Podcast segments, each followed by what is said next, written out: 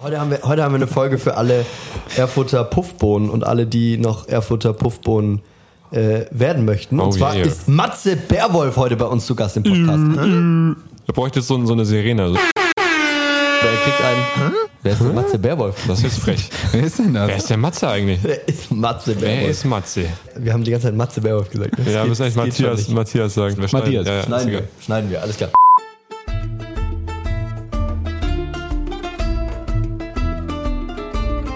Pizza Patsch Patsch, deine wöchentliche Podcast-Pizza.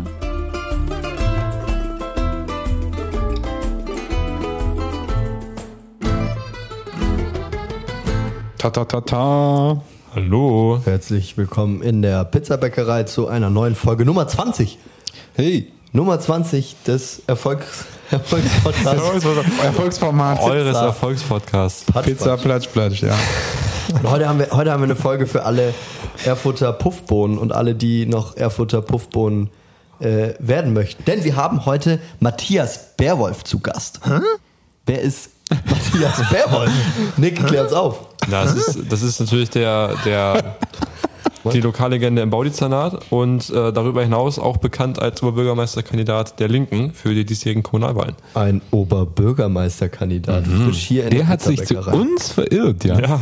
ja, und den lernen alle interessierten Puffbohnen heute Abend mal kennen.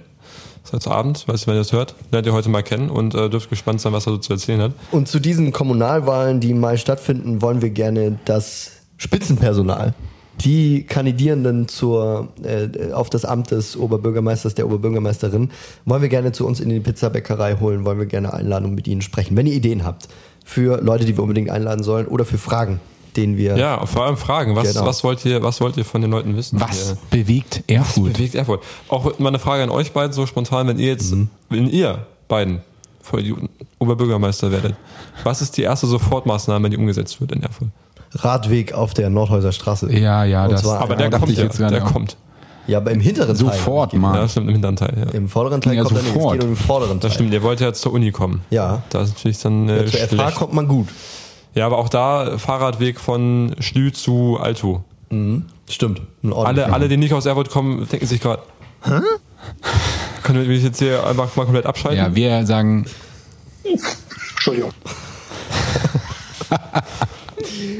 naja, so ist das halt. Ist halt auch ein Naja, Lokalformat dazu hier, ne? später mehr. Ist ein. Lokalformat. Wir Ein haben die Lokalformat. Lokalmarken hier am Start und ich finde, bei Kommunalwahlen darf man äh, Darf auch mal lokal werden. darf finde auch mal Lokalwahlen äh, lokal werden und wir, da dürfen wir vor allem uns vor den kommunalen Themen nicht verstecken, sondern sollten die schon auch behandeln. Eingreifen. So ist es. Eingreifen, mitmachen, zuhören, das ist wichtig. So, ich habe mir überlegt, ob ich mir neue Schuhe kaufen soll. Äh, ich ich habe ja nur acht Paar in weiß. Ich habe mir überlegt, ob noch ein neues dazukommen soll. Und dann bin ich im Internet über die, die neuen Schuhe von Donald Trump gestolpert. Donald Trump Sneaks, ja. Oh, oh Das ist wahrscheinlich man. jetzt eine olle Kamelle schon, aber diese, diese unfassbar hässlichen. Kosten nicht 500 Dollar oder so? Für 500 Dollar, ja. Das ist wirklich, also. Es ist halt traurig, weil es funktioniert. Es funktioniert als Wahlkampfmedium. Wirklich alle, die, die kaufen die Leute denn die Schuhe? Ja, natürlich. Die Wirklich? sind äh, die Jünger von Donald Trump, die werden die kaufen und werden sie tragen und sie werden in den Medien Kann ausgeschlachtet. man, kann man die auch mit dieser wunderschönen roten Das- Republikaner-Cap auch irgendwie rocken? Also geht das zusammen? Geht das Hand in Hand? So eine rote Cap und dann so die Schuhe von Donald dazu? Das müssen ein paar Fashion. Sieht das aus? Eigentlich Ja, mal hier klären. Kann ich dir nicht das, sagen. das, da, da, das, das braucht kein, kein Fashion-Urteil. Das wird einfach gemacht, glaube Aber ich. wisst ihr, wie diese Schuhe aussehen? Die sehen aus wie die Schuhe, die es die, die es früher bei, bei Deichmann gab. Wenn, man so, wenn man so neue Sneaks Stimmt aber. bei Deichmann shoppen wollte, aber sich aber nicht in den Nike-Shop verirrt hat, dann Das ist man stimmt aber. am Ende bei Deichmann gelandet und hat dann solche Schuhe irgendwann mal angehabt und sich wirklich grundsätzliche Fragen Digga, Donald hat einfach, hat einfach bei Deichmann eingekauft, die Ja. einmal irgendwie mit Blattgold versehen und dann hat er seine Marke da rausgehauen. Sind die wirklich vergoldet oder ist das einfach Und die, und die Cap kommt auch von Ernstings Family. Das sind die Republikaner einfach. Na gut. Also ist. Halb Amerika wird bald in goldenen Schuhen rumlaufen. Wir bleiben gespannt, wann der Trend nach Deutschland schwappt. Ich hoffe. Ich hoffe sehr bald. Ich hoffe nie. Ich hoffe nie. Ich habe keinen Bock auf diese Schuhe, ehrlich gesagt, wirklich nicht. Wir waren jetzt äh, längere Zeit nicht da. Es lag unter anderem an Klausuren und an Urlaub. Ich war im Urlaub, ich war Skifahren. Es war schön, es war sehr schön. Gutes, tolles Kaiserwetter und vor allem war ich endlich mal wieder in der Sauna. Seid ihr Saunierer? Geht ihr in die Sauna? Gelegentlich, ja. Schon. Echt? Doch schon. Ja, lustigerweise auch in der vergangenen Woche öfters gewesen. Ich war in der Heimat bei meinen Eltern und meine geschätzte Mama arbeitet in einem Fitnessstudio, in dem ich da auch immer sein kann. Und die haben auch eine Sauna und da war ich ein paar Mal. Und an einem Mittwochvormittag trug sich, trug sich eine ganz besondere Situation zu. Ich war nach dem Training in der Sauna. Ich war alleine und äh, eigentlich wusste ich das, aber ich habe es in dem Moment vergessen. Mittwochvormittag ist Altherrensauna. Ähm, Es ist also nicht kein eingetragener Termin, aber es ist äh, einfach bekannt, dass das da ist. Das Und- klingt, das klingt jetzt schon nach Hoden, die in den Holzlamellen hängen bleiben. Naja, ähm, Verbrennen. okay, gut. ich habe mich da auf jeden Fall reingesetzt. Ich war alleine und äh, es dauerte aber nicht lange. Da, da hörte ich schon es, es räuspern und, und schniefen und dann kam da kam da nach und nach äh, die Herren rein und äh, erstmal ging's ging's erträglich zu. Ein ein sehr laut atmender, keine Ahnung Hermann und und äh, dann ging es aber irgendwann los mit mit den absolut ekligen äh, Rotzgeräuschen. Und äh, ja, turns out, ich saß ganz oben. Ähm, ich saß auf einem Stammplatz. Ich saß auf einem Stammplatz und wurde äh, nach etwa sieben Minuten aufgefordert, ähm, mich doch an eine andere Stelle in der Wirklich? Sauna zu setzen. Wirklich, ja? Du, du saßt in einer leeren Sauna Ja, und dann und kam, dann kam da einer rein und hat gesagt, bitte setz dich mal anders hin. Ja, Das, das ist mein Platz. Ja, Entschuldigung. Ja, Josef, Josef hat äh, Mittwoch halb elf ein Anrecht auf, auf dem Platz oben links. Wirklich. Es ist absurd. Ja, es ist absurd. Ähm, und äh, was sich in dieser Sauna zuträgt, ist, ist sowieso absurd. Ich weiß nicht, ob ich da ähm, jetzt gerade etwas ausplaudere, was ich nicht ausplaudern sollte. Äh, Betriebsgeheimnisse des, des Fitnessstudios meiner Mama. Aber äh, da wird, da passiert noch viel mehr. Also da wird auch ähm, gebumst in, in dem Saunabereich. Aber nur am Altherrentag. Das ist eine gute Frage. Es gibt da, also es ist ein offenes Geheimnis, dass es da eine Person gibt, die ähm, da regelmäßig ähm, sich bei den alten Herren blicken lässt. Und Gott. naja. Oh Gott. Und Aber das es- wissen alle, aber es ist auch. Hä, wie meint, stopp. Es ist Altherrentag und dann kommt eine Person. Naja, das offiziell, also offiziell gibt es nur donnerstags eine Damensauna, glaube ich. Und es gibt, alle anderen Tage sind Altherrentage wahrscheinlich. Alle anderen Tage sind für alle da, aber Mittwochvormittag haben sich die alten Herren so ein bisschen, Okay. ja, haben den Tag Haben, sie, haben sich mal ihren Safe Space genommen, auch Genau. dann. Okay. Das ist auch wichtig. Aber das, es ist auch gut, dass natürlich- die, dass auch die vulnerable Gruppe der alten Absolut. Herren auch nochmal einen eigenen Absolut. Aber es steht, es steht natürlich auch. Ich hatte mir sehr Das wohl aber noch überlegt, sagen dürfen. ich Ja, mir sehr wohl überlegt, in meiner Story diese Geräusche zu unterlassen, aber jetzt hast du das. ja also es kann, kann nicht unausgesprochen bleiben, wenn man an Altherrensauna denkt. Ja, ist genau das. Oh, i, echt? Machen die solche Geräusche? ja, ja, Hundertprozentig. Oh, ich, ich dachte, Sauna. Ja, Junge. Genau so. Auch genauso, wenn ihr mal, wenn ihr mal auf dem Campingplatz in der, in der Dusche wart, einfach. äh, Das ist ja auch, Campingplatz ist auch so ein, also das sind ja auch so Dauercamper, das ist auch nochmal ein spezielles Klientel. Und dann kommen die da reingeschlappt mit ihren Crocs und die machen Geräusche, da weiß man gar nicht, dass der Körper dazu imstande ist, solche Klänge zu produzieren. vor allem bei so kaltem Wasser, ne? Da Ja. bist du ja auch anfällig für, Das mein ist Lieber. mir Ne? neulich passiert. Ich muss es, Dir ist das aufgefallen, dass du hier Ja, ja, ich bin. Ich selbst aufgefallen. bin in der Transformation zum alten Herrn schon, sagen wir mal, an der Grenze zu den Fortgeschritten. 60%, Ich weiß es nicht. Ich bin neulich in die Dusche gegangen, habe das Wasser angemacht, es über, über meinen Kopf und meine Schultern rinnen lassen. Es war kalt und dann habe ich diesen Sound gemacht, den ich sonst nur aus eben jenen Duschen kenne. Ich habe gemacht. Und lustig ist, dass dir das erst jetzt auffällt. Das ist Das anderen, die, du dich, die in deiner seit, Nähe leben. Seit ich dich kenne, machst du diesen Sound bei kaltem Wasser. Das ist echt super komisch. Das ist wirklich, also ich finde es. Adi, immer wenn wir zu zweit alleine nackt kalt duschen gehen und uns die Dusche teilen, dann machst du dieses Ich Geräusch. noch gesagt, wir reden darüber nicht. Ah, im okay, das wann, wann passiert das? Ach, Walli. alles Wadi, gut. Wadi, mach dir keinen Kopf. Nee, das. Altherrentag. Nee, das Altherrentag in der Dusche bei uns. ja, immer Mittwochsvormittag. Ich muss sagen, in mir verhaftet diese Vorstellung von so Klöten, diese diesen Holzlampen. Junge, die werden auf drei Meter gestretcht und dann, Komm hier angeschossen, Digga, das ist gefährlich. Ja, ja, gut. So, jetzt haben wir die tägliche Portion Pipi Kacke auch. Oder auch, oder auch wenn man so sich so hinsetzt und dann, Nee, für und Nick noch dann, nicht. und dann haken sich Also auch Nick so, noch was. dann kommt so, so ein Rolf und der hakt dann so seine, seine widerspenstigen Drahtarmhaare so in deine Armhaare ein. Das sind so ganz merkwürdige Altherren-Sauna-Geschichten, habe ich das Gefühl. Es gibt ja diesen ehrenlosen Moment, wenn du so ganz hinten rechts einen Platz, also ganz oben so einen Platz siehst, der Das ist frei der Platz ist. von Hermann. Das Und ist, der ist der. Platz von Hermann. Da, mit Walli. Da nicht. Da nicht. Da nicht, Walli. Überall. Aber nicht da. Aber nicht Na, okay. da. Ganz allgemein. Du gehst in irgendeine Sauna, ja, und da ist ganz hinten ein Platz frei, aber die vorderste Reihe ist besetzt. Ja. Sodass du irgendwie an diesen Leuten vorbeiklettern musst. Und da gibt's auch diesen einen, einen Moment, wo sich, wo sich Gesicht und Gemächt öffnen sich sehr die nahe Glockenläute. kommen. Scheiße, ey. Ja, Die also Sauna ist ja eigentlich ein Ort, an dem das keine Rolle spielt. Ja, genau. An dem solche körperlichen... wir veralbern gerade dieses. Ja, Ja, stopp, ich finde auch. stopp, das stopp, ist, nein, und das stopp. sollte auch so ein Ort bleiben. Ja, ja, toll, gut. Also die, ich will jetzt auch den alten Männern den Safe Space nicht kaputt machen. So um Gottes Willen, bitte, nicht. bitte, bitte behaltet euch das bei. Aber so ein bisschen, so ein bisschen Gefühl für die für die Außenwahrnehmung darf auch in der Sauna nicht fehlen. Also man sollte schon sich gut überlegen, ob man sich jetzt in der ersten Reihe im 90 Grad Winkel nach vorne bückt und der Hintermann direkt dahinter sitzt oder ob man das vielleicht mal elegant mit einem Handtuch kaschiert, was da passiert. Weil so tief muss man nicht blicken lassen. Das stimmt. Und ein bisschen, ein bisschen Anstand auch außerhalb des, der, der, der Sauna wäre, wäre wünschenswert. Ich bin da rausgegangen, es gibt noch eine, eine Ergänzung zu der Geschichte, bin da raus und da stand ein Mann, ein Bein auf dem, auf dem Stuhl hochgenommen, nackt und hat alles kommentiert, was ich gemacht habe. Ja, doch was anderes mal, gemacht jetzt, kommt- am Altherrentag. Der hat nochmal was ganz jetzt anderes kommt das. Beste. Hat er gesagt. Und dann habe ich so, Er meinte, er meinte dich. Er meinte das kalte Abrausen. Und hat das auch genau so gesagt. Ah, ja. Und er hat dann noch so angemerkt, was macht die Beine noch? Der hat mir beim Der, Duschen der hat mir beim Duschen zugeguckt. Er hat dich, er hat dich durchgecoacht Und einfach. also ich enough said. Also das war wirklich absurd. Entschuldigung, ich möchte jetzt, also ich habe wirklich fundamental andere Erfahrungen mit Sauna gemacht. Ich war noch nicht in so viel. Ich war genau in einer Sauna und da aber zweimal. Und ich habe in dieser Sauna wirklich solche Erfahrungen in keinster Weise gemacht. Es waren immer, es waren sehr schöne Erfahrungen. Deswegen frage ich mich sehr jetzt schöne Erfahrungen, und möchte das gerne, diese Frage gerne an unsere Hörenden richten.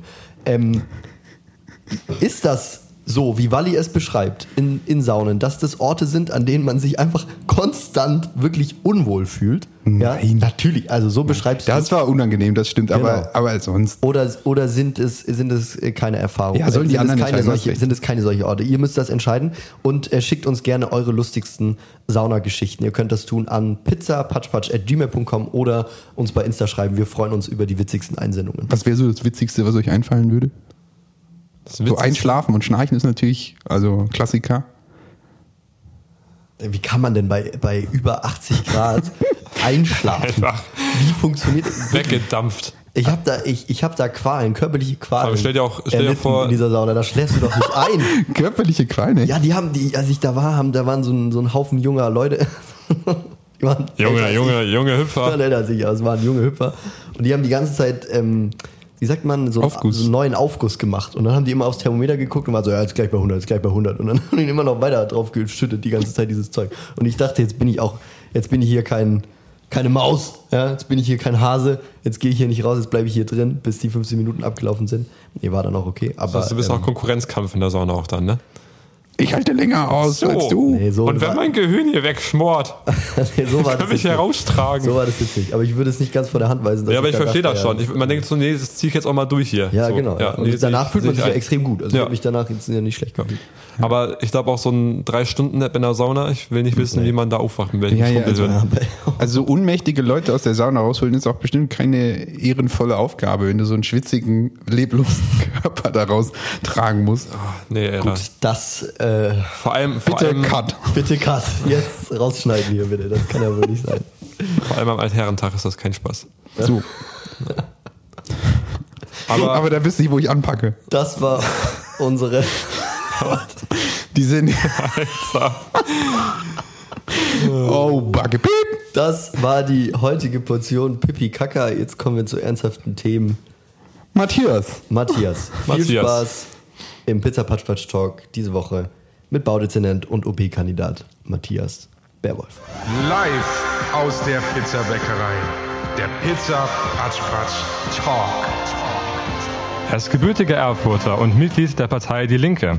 Noch während der Schule wurde er 2004 im Alter von 18 Jahren der jüngste Abgeordnete im Thüringer Landtag und parallel dazu bis 2021 Mitglied im Erfurter Stadtrat.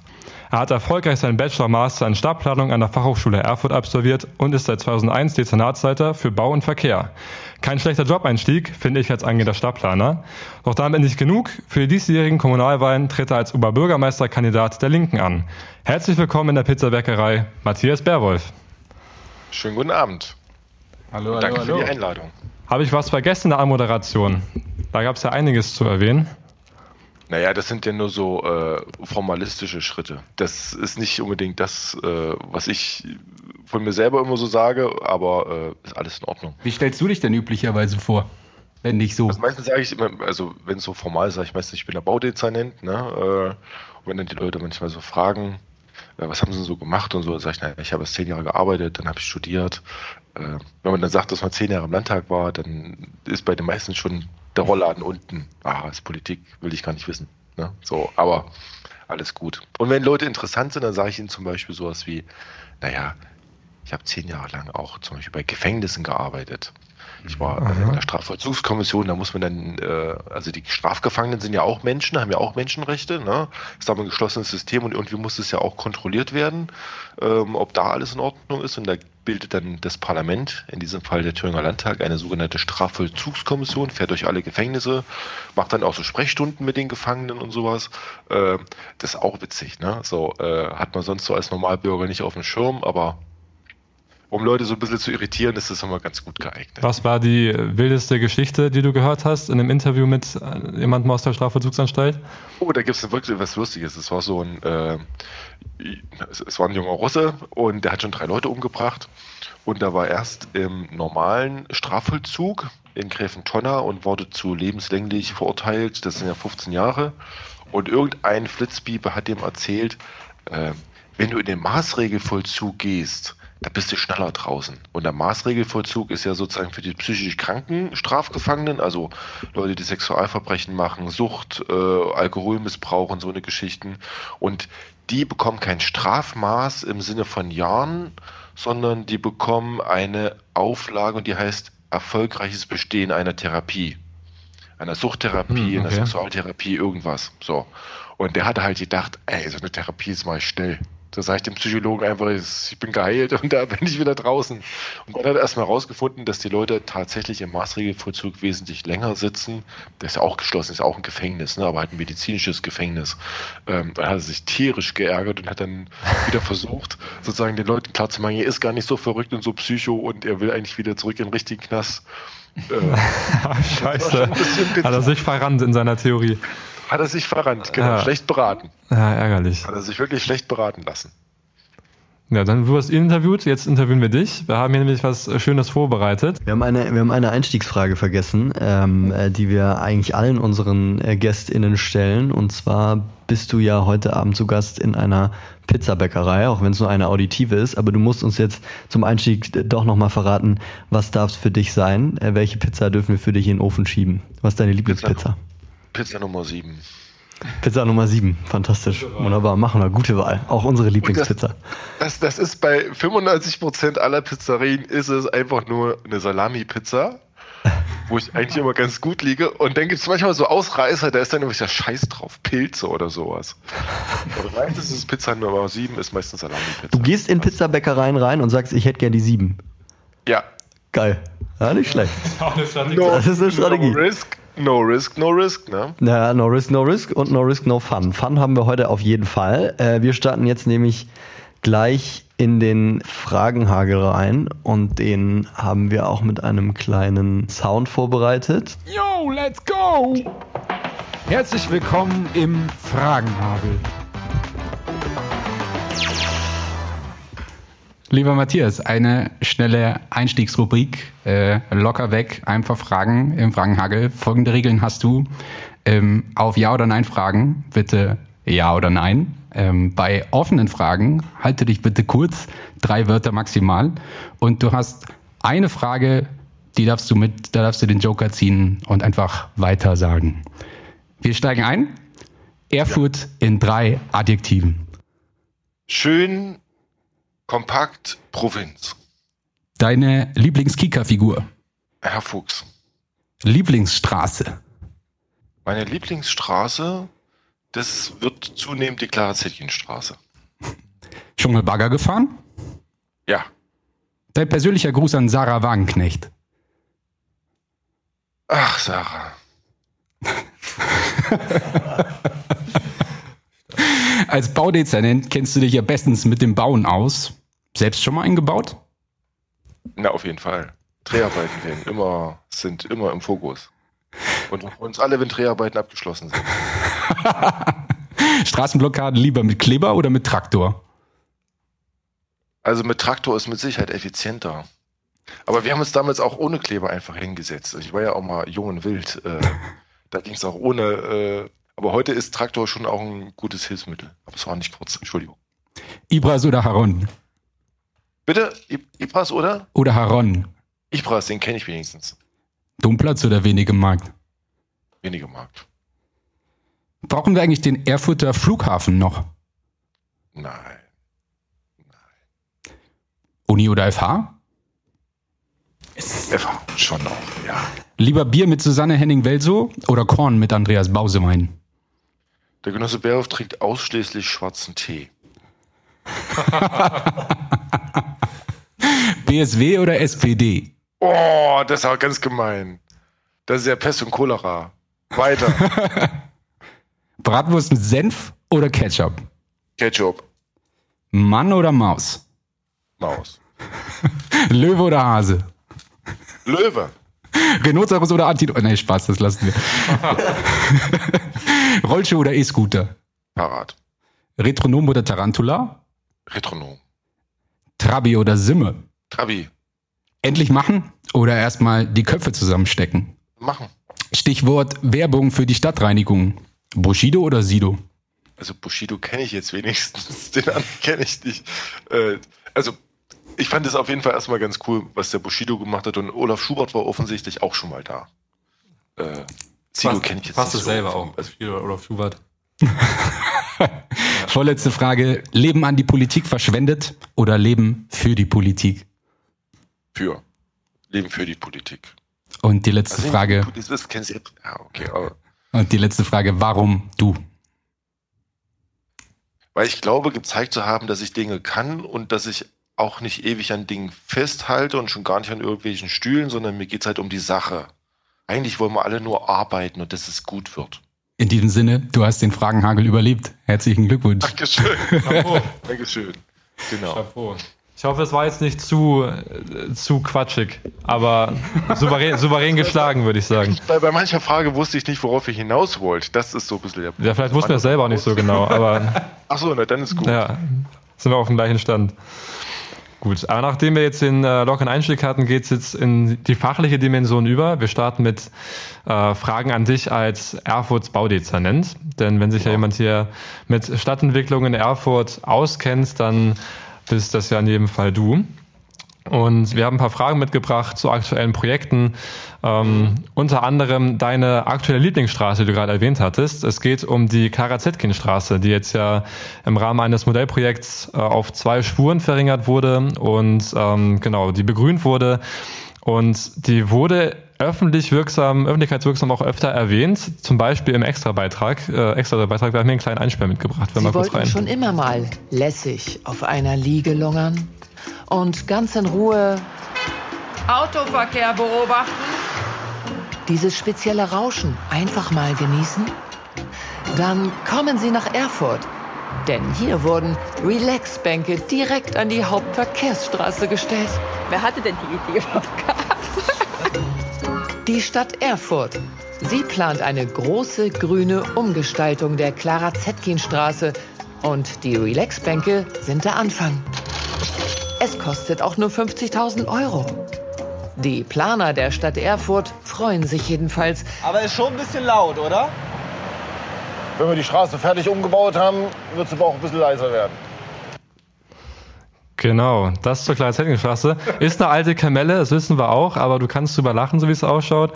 Ähm, Und ich habe es bis zur Extra 3 geschafft. Ja, Also das eben, ist ja- das schaffen auch nicht alle. Richtig, das schaffen auch ich, nicht ich alle. habe ich hab Schulkollegen angerufen und äh, Kommilitonen haben gesagt, Matze, ich habe dich bei Extra 3 gesehen, Respekt. Ja, Hut ab. YouTube-Phänomen, ja. Ja, genau. So kann man es aussehen, auf jeden Fall.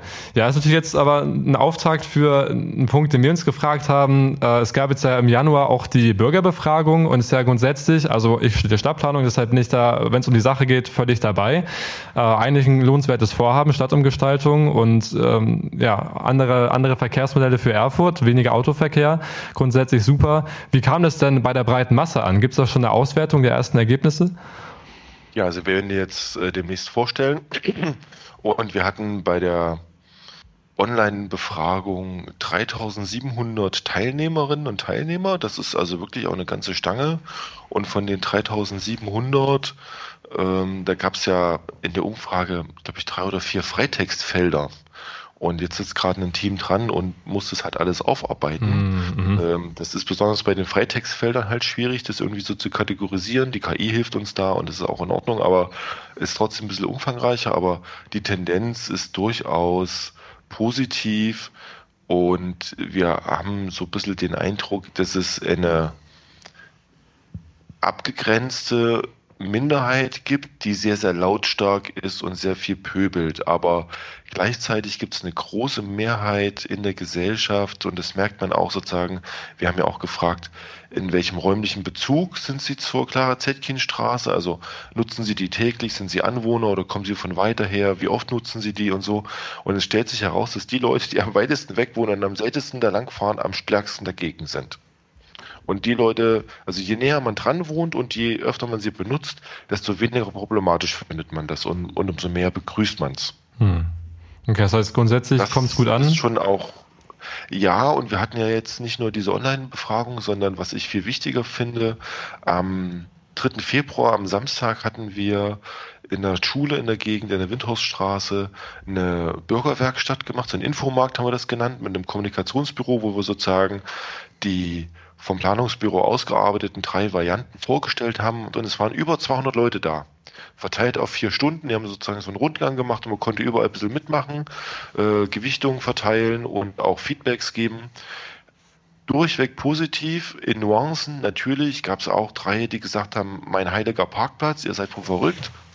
Aber also das ist sozusagen so die medial geführte Ablehnung, die man sozusagen so mitbekommt oder die so äh, einem suggeriert wird, die habe ich in den Gesprächen mit den Betroffenen vor Ort, die ja da leben müssen, nicht mitbekommen. Im Gegenteil, viel Anerkennung, viel Lob dafür, dass wir es überhaupt machen und was ja ganz witzig ist, 1976 wurde die Straße ja so hergestellt, wie sie heute zu ist. Davor hatte die auch nur zwei Spuren und viele Vorgärten. Und es gab eine ganze Reihe von älteren Leuten, die gesagt haben, ich kenne das noch von früher. Das war eigentlich ganz spannend. Naja, ist auch kein Einzelfall in, in Erfurt. Es gab auch noch die Schornhausstraße, das ist ähnlich. Da waren es auch früher zwei Spuren und nebenan eine Parkanlage und jetzt sind es da auch äh, ja, im Laufe der Zeit zu vier Spuren gewachsen. Das heißt, aus Modellprojekt wird Realität und wenn ja, was genau passiert mit der Clara Zetkin-Straße? Was kann man erwarten? Na, also im Moment sind wir noch im Bereich der Vorplanung. Wir wollen im April mit den drei vorgeschriebenen oder vorgeschlagenen Varianten der Planungsbüros äh, in den Ausschuss gehen. Und da gibt es dann so ein paar Differenzierungen oder Gewichtungen sozusagen. Mehr Radverkehr, mehr Grün oder äh, ne, so, das ist so die Varianz, zwischen der der ein Ausschuss entscheiden kann. Dieses Abstimmergebnis bei dem Infomarkt hat deutlich gemacht, dass halt die Variante mit getrennten Radstreifen, also bergab ein richtiger Radweg auf der Straße, bergauf äh, was ist, dass das favorisiert wird. Kurz dahinter war die äh, Variante mit äh, einem gemeinsam geführten Radgehweg, aber baulich abgetrennt, weil das ist ja schon auch irgendwie eine wichtige Nummer, dass man halt die Schwächsten, nämlich die Fußgänger, auch schützt und zwar auch vor den Radfahrern. Ne? Und äh, da kommt halt am Ende ein bisschen weniger Grün bei raus. Ähm, aber das waren so die beiden Favoriten. Und die dritte Variante ohne Radverkehrsanlage, die wurde also kaum angewählt, obwohl sie einen relativ großen Anteil Grün hat.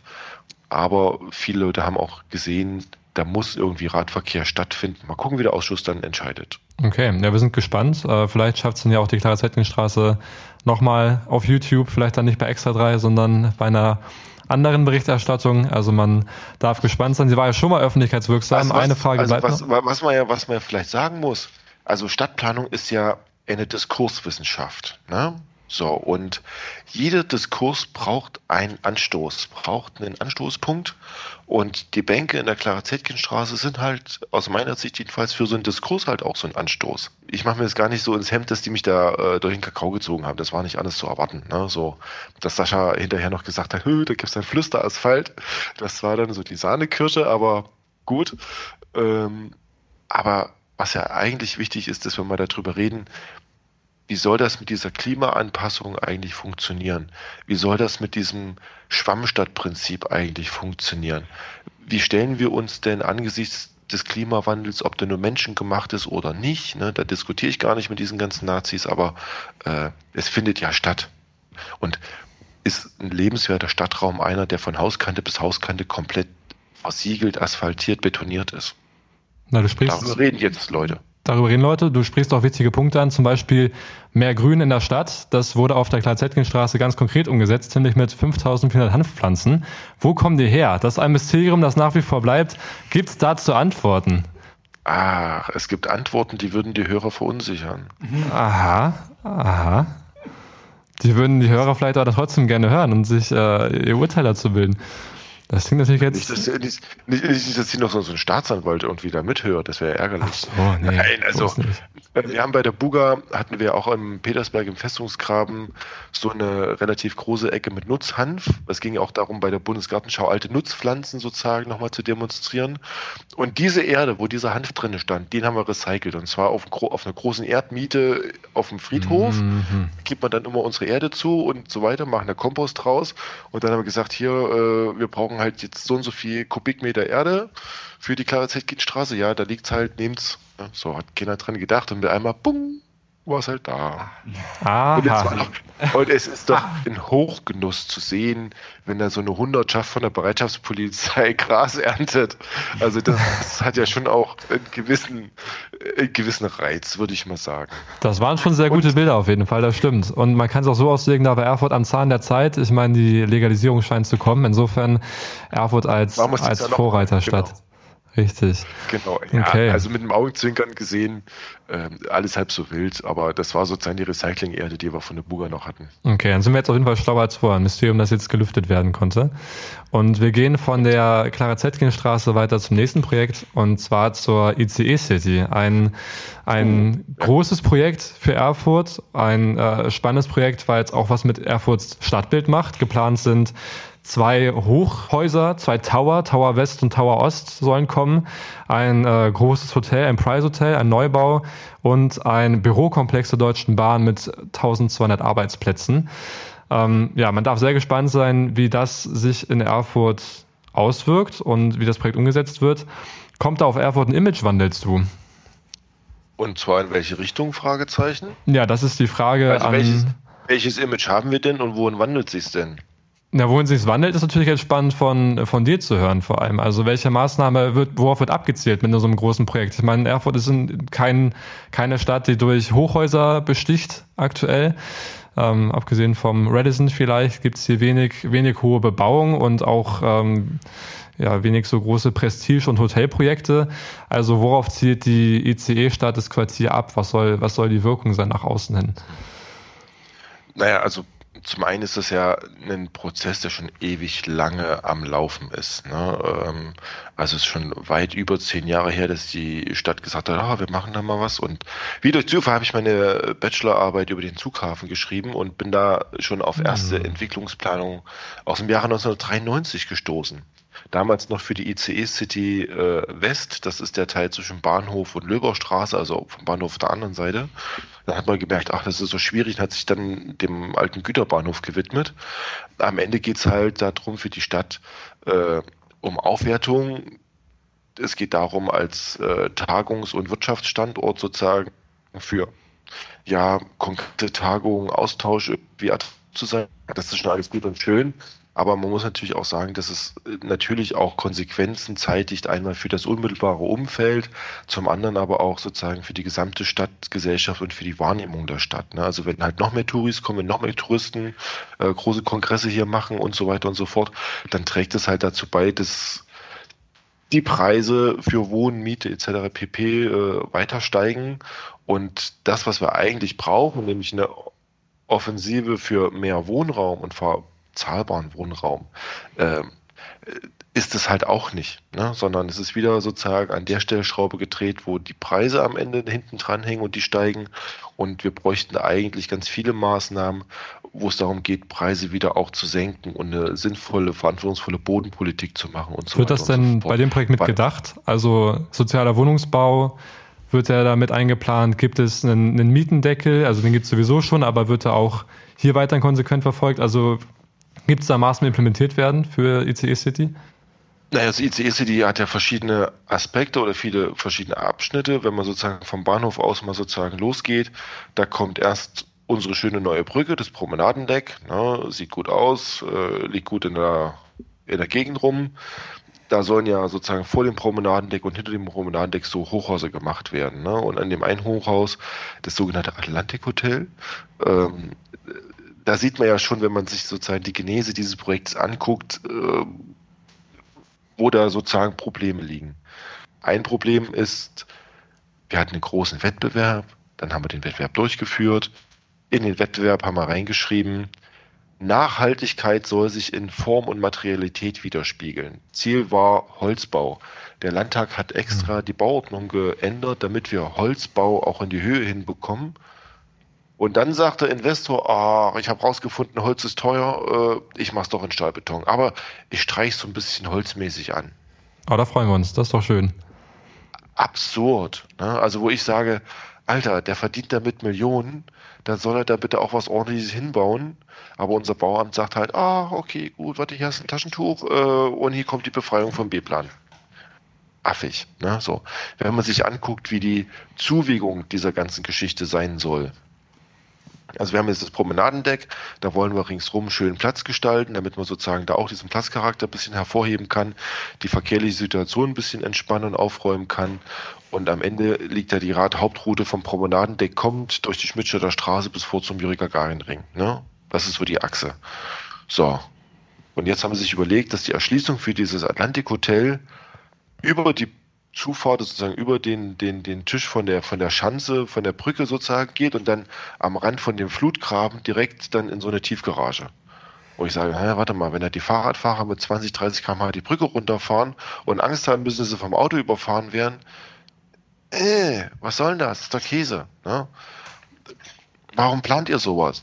Das mhm. ist halt so ärgerlich, das ist wieder so investorengetrieben. Ne? Die nächste mhm. Geschichte ist jetzt mit der Deutschen Bahn. Also die ändern ja ständig ihre Pläne. Ähm, jetzt gab es ja diesen Projektstart. Ich war ja ganz angetan davon, dass es endlich mal, also scheinbar was gibt, wo sie jetzt denken, dass sie länger als zwei Wochen dran festhalten. Ähm, das ist aber dann eher so ein Ausbildungsding mit Hotel. Ähm, der B-Plan dafür, den gibt es auch nicht. Ähm, der muss erst noch gestrickt werden. Und da findet halt Wohnen eigentlich auch gar nicht statt. Ne? Und das kann gut sein, das kann schlecht sein, aber die Frage ist natürlich, wenn damit auch Arbeitsansiedlungen verbunden sind, wo sollen die Leute denn dann wohnen, die da mal arbeiten? Ja, also hm. dieses, dieses, Problem haben wir immer noch. Da hätte ich mir vielleicht ein bisschen was anderes gewünscht, aber ähm, es ist halt ja, so ein bisschen so eine vertragte Geschichte und keiner hat so richtig Lust, das riesengroße heiße Eisen anzufassen. Die LEG fährt damit angezogener Handbremse, die sagt, äh, mh, hm, schwierig. Die Deutsche Bahn sagt, wir sind es nicht. Und die, die in der Stadt dafür verantwortlich sind, sagen, ah, äh, so schlimm ist das Problem gar nicht. Das sind ernüchternde Neuigkeiten, äh, von was wir hören. Es gibt auch einen weiteren Punkt, der vor allem die junge Zuhörerschaft aus Erfurt interessieren dürfte. Und zwar geht es um das Zughafenareal, wo ja auch viele wichtige Kulturorte angeordnet sind. Also das Kalif, der Zughafen selber. Ähm, das sind alles Orte, die gern besucht werden, wichtige Kulturhotspots für Erfurt. Und die ersten Entwürfe, die veröffentlicht wurden, die haben eine Überplanung des Zughafenareals vorgesehen durch Büroflächen oder Wohnbebauung. Ist da, was ist der Stand? Also wie, wie wird damit umgegangen mit den vorhandenen Kulturinitiativen? Nein, der Zughafen wird nicht überplant. Das ist ähm, tatsächlich grober Unfug. Ähm, es gibt in dem B-Plan-Entwurf dort das Stadtplanungsamt meinem, meinem Vorschlagsystem gefolgt. Ich hatte damals in der in meiner Bachelorarbeit ging es um die Baunutzungsverordnung, äh, Paragraph 6a, äh, neues urbanes Gebiet, der eine oder andere kennt es. Und da hängen ja auch sozusagen auch die Lärmwerte mit der TA Lärm und der äh, Bundesemissionsschutzgesetz hinten dran. Und mein Vorschlag war, den Zughafen zu einem Sondergebiet Kultur zu machen und ringsrum neues urbanes Gebiet auszuweisen, sodass also diese Kulturstätte nicht von drohender, heranrückender Wohnbebauung äh, sozusagen bedroht wird. Das haben wir ja in vielen Fällen, dass sozusagen Szene irgendwo ist, dann rückt Wohnbebauung heran und mit einmal kommen die Nachbarn oder die Mieter und sagen, hey, Ruhe. Und die Gerichte sagen alle, ja, das stimmt. Na, hat der Club keine Chance mehr. Und das haben die ja auch da gemacht mit so einem Spiegeleierprinzip. Ähm, der ist also safe und wir haben ja den Zughafen, das Gebäude gehört ja der Stadt Erfurt. Und äh, mein Amt für Gebäudemanagement, was in meinem Dezernat mit angesiedelt ist, äh, bemüht sich mit den Leuten vom Zughafen die Betriebsfähigkeit auch als Veranstaltungsstätte zu gewährleisten. Wir haben jetzt ganz viel Geld investiert in ganz viele Maßnahmen, was Sicherheit angeht. Das haben wir noch beim Brandschutzkonzept, haben viel auch Elektrik gemacht und so weiter und so fort, Dach saniert. Ähm, das ist noch keine Generalsanierung, ne, aber wir haben zumindest äh, die gröbsten Mängel behoben und investieren auch kräftig dafür, dass es halt als Veranstaltungspunkt und als, sage ich mal, so Kristallisationspunkt auch für eine soziokulturelle Entwicklung und für eine Entwicklung in der Kreativwirtschaft weiterhin auch äh, ja da sein kann.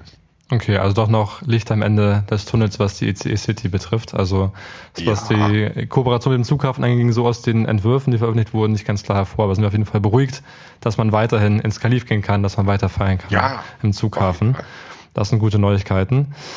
Genau, es war für uns der, der Punkt des Baudezernats, aber wir gehen weg von, äh, von Erfurts Bauentwicklungen und äh, wollen nochmal auf dich blicken, auf deine Aktivität bei den Linken.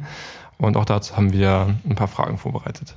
Genau, du äh, hältst wahrscheinlich das äh, Baudezernat äh, in Ehren und behältst es im Herzen, aber du möchtest ja äh, dieses Jahr gerne Oberbürgermeister der Stadt Erfurt werden und damit dich auch um Themen kümmern, die äh, darüber hinausgehen, äh, die auch parteipolitischer Natur sind. Und wir haben gelesen, dass du 2004 mit 18 Jahren einer der jüngsten, wenn nicht sogar der jüngste Abgeordnete des Thüringer Landtags geworden bist. Was zur Hölle hat dich mit 18 Jahren dazu getrieben, für den Landtag zu kandidieren? Äh, also es gibt, gibt ja eine Geschichte davor. Ne? Man wird ja nicht mit 18 äh, von der Straße weggefangen und dann sagen sie so, Freundchen, jetzt musst du Ich dachte, auch. so machen die das in den äh, Parteien. Nee, nee, nee, nee, nee. Also ich war also in jungen Jahren schon äh, irgendwie politisch engagiert, Antifa, hast du nicht gesehen, irgendwie Nazis sind doof, das waren die wilden 90er Jahre, ne, Ende der 90er Jahre so, äh, da hat es so stattgefunden. Ähm, also 2000 war ich 14, ne, so, das war eine ganz interessante und bewegte Zeit. Palästina, Israel war da auch schon Thema, wie schon 30 Jahre vorher. Und da bin ich irgendwie so zur Linken gekommen, ne? So und ähm, oder damals zur PDS. Da hat ja der durchschnittliche Wessi zuckt da ja noch, wenn man sagt, man ist bei der PDS, ne? Bis Kommunisten. Ähm, und da habe ich mich halt engagiert, habe da so eine Jugendgruppe äh, ja mit aufgebaut und habe Konzerte, Veranstaltungen gemacht, Diskussionen hoch und runter. Und dann war halt so ein Parteitag, wo man halt auf, also wo die, wo die Partei halt so eine Liste macht, ne, wer so in den Landtag gehen soll. Und da brauchten die noch so ein paar Alibi-junge Leute. Ne? Und da haben sie gesagt, ah Matze, du bist, machst eigentlich einen fitten Job hier, das, was du anfasst, ist eigentlich alles ganz gut.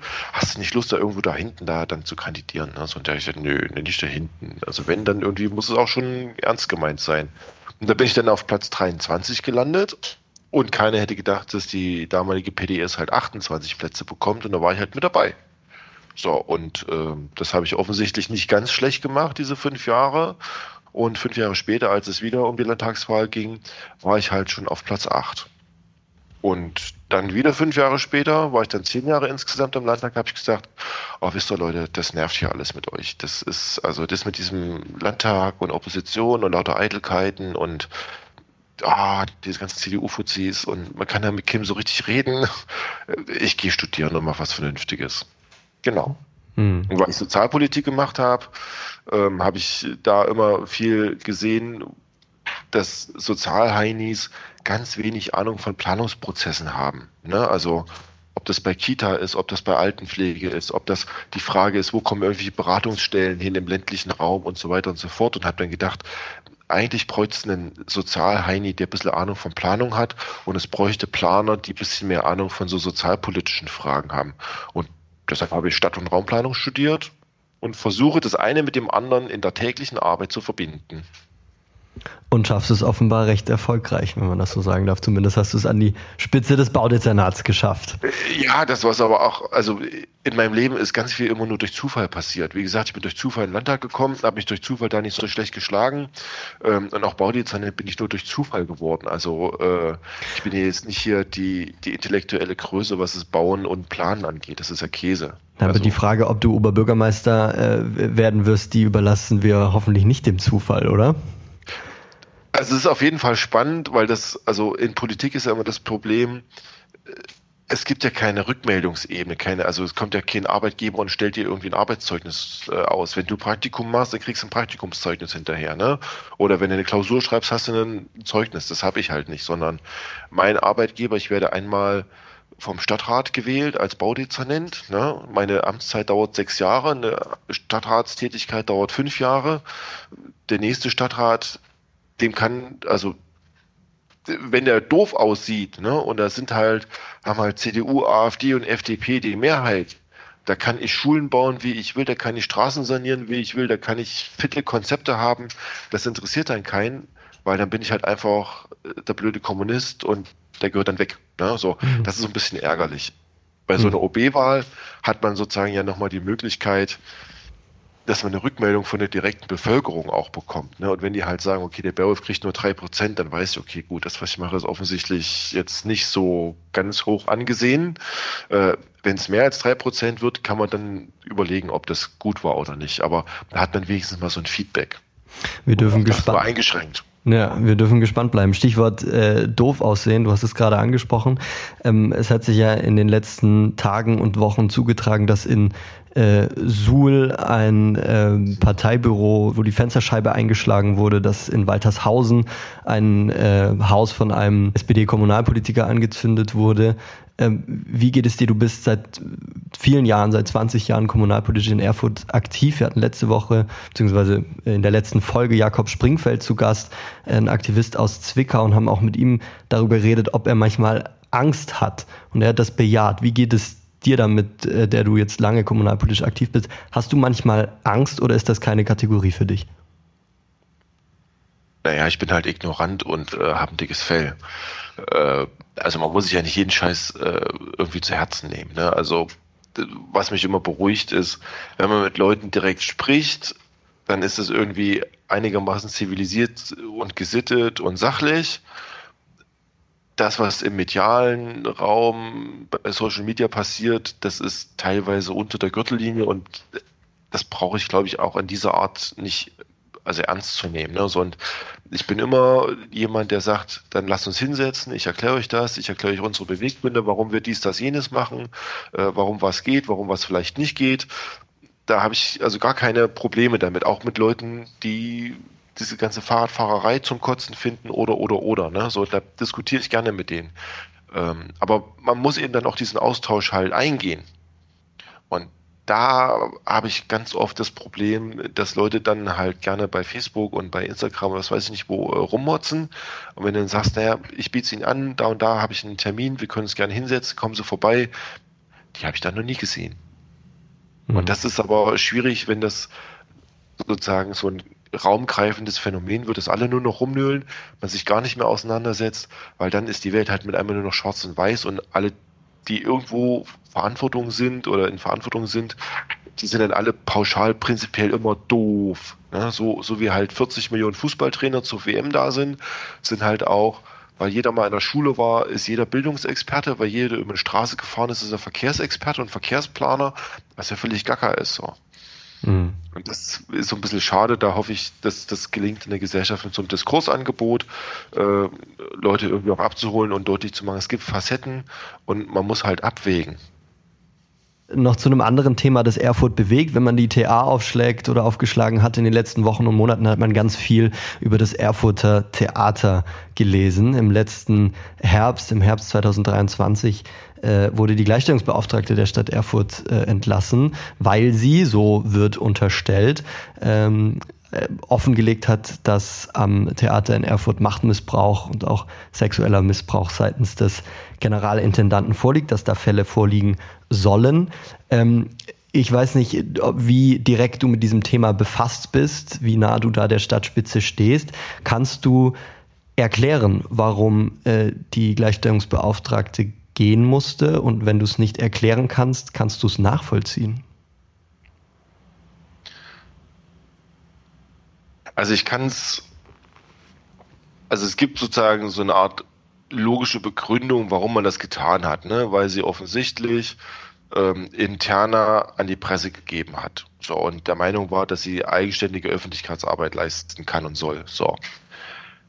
Das kann man, wenn man die einschlägigen Dienstanweisungen und so weiter und so fort liest, kann man sagen, ja, okay, das war nicht in Ordnung. So, äh, die Frage ist halt, ob die fristlose Kündigung das angemessene Mittel war. Also ich habe viel Kraft, Zeit und Muße investieren müssen, um meine beiden Zoodirektoren rauszuschmeißen. Da hat der Oberbürgermeister so ewig lange gemehrt und hat mich im ersten Anlauf einfach am ausgestreckten Arm verhungern lassen. Äh, da hat es ein Jahr gedauert, bis ich die endlich, bis ich endlich seine Unterschrift hatte, dass ich die rausschmeißen kann. Weil äh, Personal ist Chefsache, ne? So. Ähm, und dann bei so einer Geschichte halt mit einer fristlosen Kündigung zu reagieren, das ist einfach unangemessen.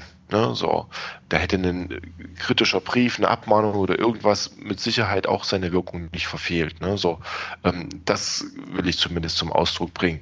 Was sozusagen die Interne angeht im Theater, also da habe ich ehrlich gesagt viel zu wenig Einblick. Mich erschüttert's dann stellen sie ja zumindest die Frage, wie kann es denn eigentlich sein, dass so eine Kultur in diesem Theater über so lange Zeit existiert, sich auswächst ähm, und eigentlich alle davon wissen, aber keiner diesen rosa Elefanten, der da im Raum steht, wirklich mal anspricht und sagt, äh, hier übrigens, da ist viel im Argen.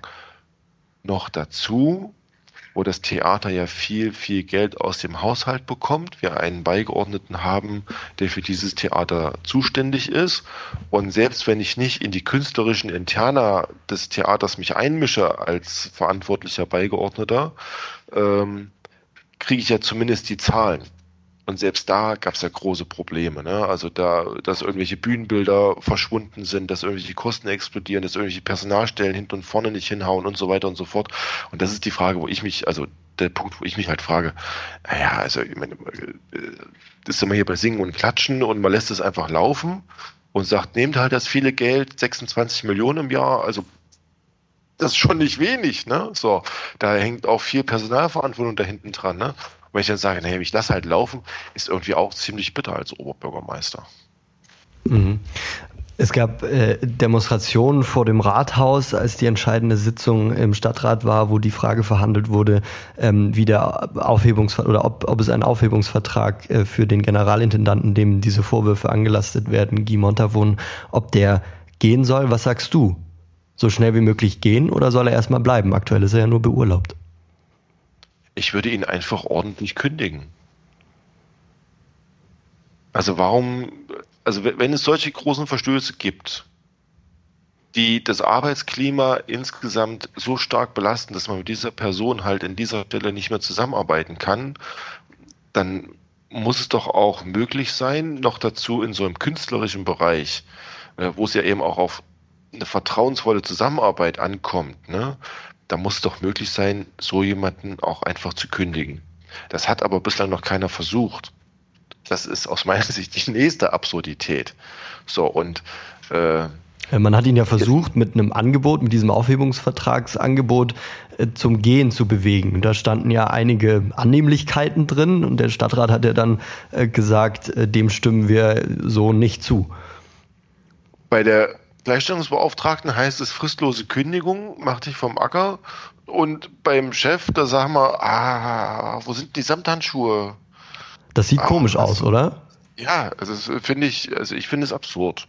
Hm. So, und halt nicht mal zu sagen, okay, äh, wir gehen den normalen Weg, indem wir eben kündigen, ganz normal, ne? Nicht mal das macht mehr, sondern also dann dem Stadtrat sozusagen so die Pistole auf die Brust zu setzen, entweder der muss ewig bleiben bis zum Ende seiner Vertragslaufzeit. 2027 wäre das gewesen. 2027 ne? oder ihr macht es ja diesen Aufhebungsvertrag. Äh, das ist doch auch keine Art des Umgangs mit dem Stadtrat. Ne? So insgesamt gibt es da so viele Fragen. Also ich habe jetzt auch nicht den, den Stein der Weisen, ne? aber ich würde ihn einfach kündigen und im Zweifelsfall wird es auch arbeitsrechtliche Möglichkeiten geben, ihn aus so einem Vertrag rauszukriegen. Es ist, kann doch mir keiner erzählen, dass so ein Theater verpflichtet ist, auf Gedeih und Verderb an so einem Generalintendanten zu hängen, mit dem eigentlich gar keiner richtig zusammenarbeiten will. Das ist doch Käse. Mhm. Das Thema wird uns sicherlich im Wahlkampf äh, weiter begleiten. Du bist da in deiner Haltung relativ klar. Wir sind gespannt, wie sich das da weiterentwickelt. Ich habe noch äh, ein Thema, das ich beim Lesen eures oder das wir beim Lesen eures Kommunalwahlprogramms rausgeschrieben haben. Das geht es ja, wieder ein bisschen mehr in deinen Beritt, genau, über Inhalte sprechen. Das war ja das, äh, was, weshalb du überhaupt in die Politik gegangen bist.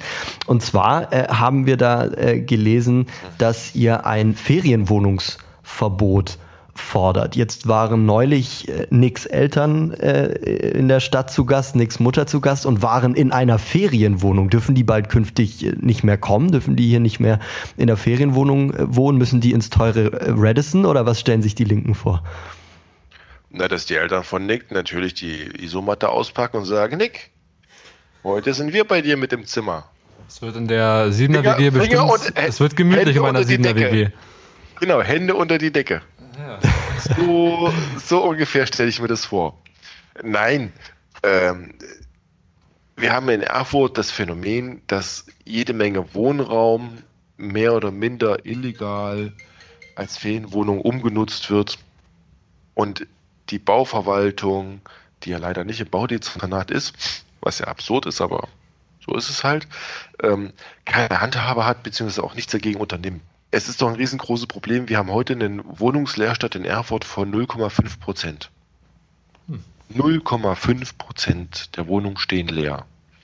So, die Mietpreise steigen, Leute finden keine Wohnung, wir brauchen mehr, es wird nicht gebaut und in gleichem Maße verdienen sich viel, also wirklich viele Leute viel Kleingeld damit, dass sie sagen, ich kaufe mir hier eine Wohnung in Erfurt und mache die einfach, vermiete die als Ferienwohnung weil dann habe ich halt den fünffachen Ertrag wie bei einer ganz normalen Mietwohnung.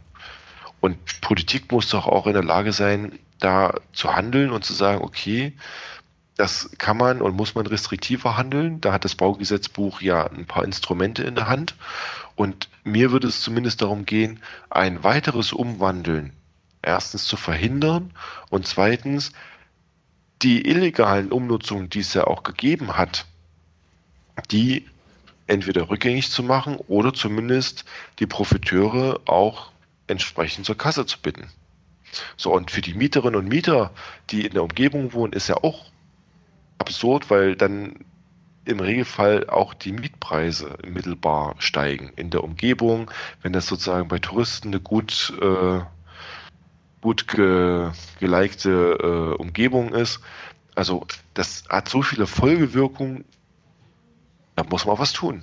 Das heißt also, für den nächsten Erfurter Weihnachtsmarkt darf ich dann nach äh, Hotels für meine, für meine Mama gucken oder dann doch die Isomatte in meinem Wohnzimmer ausbreiten. Das ist dann also, wenn du, möchtest, ich bin ja auch verantwortlich für den Zoopark. Ne? Ich bin ja für alles Schöne in dieser Stadt verantwortlich. Mhm. Äh, Straßen mit Schlaglöchern, Bäume, die sterben, Schulen, die zusammenfallen und den Zoo, wo die Tiere sterben. Ähm, und da haben wir auch noch eine Ferienwohnung.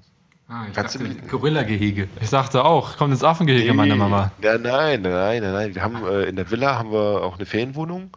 Äh, kannst du auf der Seite vom Zoopark kannst du dir auch mieten für deine Eltern. Nick wird sich mit Sicherheit melden. Das bedeutet, äh, Erfurt, Erfurt macht es wie New York. In New York gibt's ja äh, diesen, diesen Vorschlag äh, schon seit längerem. Ich weiß gar nicht, ob es jetzt auch am Ende umgesetzt ist, dass die äh, Airbnb-Wohnungen ja praktisch verboten werden. Äh, Das bedeutet dann wahrscheinlich auch, dass die ICE City das nächste Manhattan wird. Das heißt, eine rosige Zukunft für Erfurt. Ähm, Aber die Gera ist nicht der Hudson River. ja, naja, da müssen wir ein bisschen noch ausgraben und dann ist der auch tief genug. Dann kommt das da ran. Toi, toi, toi. Und dann wird der Zughafen vielleicht wirklich einer. Wer weiß.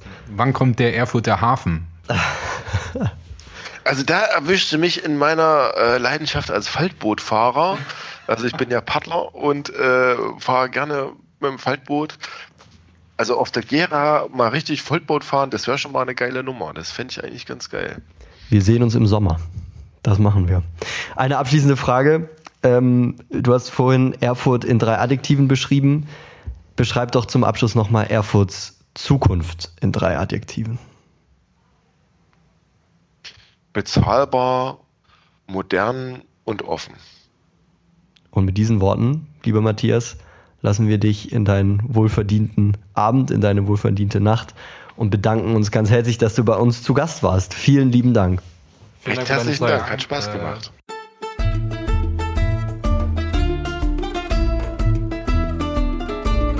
Pizza Patsch Patsch. Deine wöchentliche Podcast-Pizza.